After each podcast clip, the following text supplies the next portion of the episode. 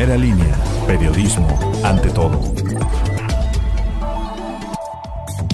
Hoy es martes 23 de febrero, soy Hugo de la Cruz Sánchez, bienvenidos al podcast informativo de Primera Línea.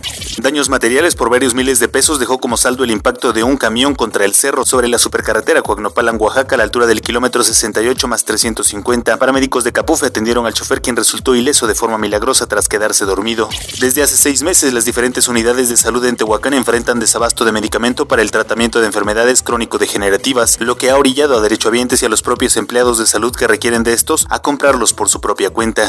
Tremendo susto se llevó el chofer de una camioneta al perder el control del volante y chocar contra la defensa metálica para después quedar volcada en la supercarretera Cuagnopalan, Oaxaca, a la altura del kilómetro 29 más 700. El conductor resultó con golpes leves y se negó a ser trasladado a un hospital. Familiares de los hermanos Romero Ramírez se manifestaron afuera de la Casa de Justicia para exigir su liberación, ya que de manera arbitraria aseguran fueron detenidos en octubre de 2020, además de que los vinculan con un delito que no cometieron, esto tras comprar un teléfono celular usado que al parecer corresponde a una mujer que fue asesinada. Agua, luz y drenaje son las principales solicitudes que realizan los habitantes de San José Montechiquito, una localidad de alta marginación en Santiago Miahuatlán. El inspector del lugar, Orlando Ballesteros, informó que la falta de electrificación, así como redes de agua potable y drenaje, son las carencias más agudas para la población y de las cuales representan el mayor número de solicitudes para la intervención gubernamental.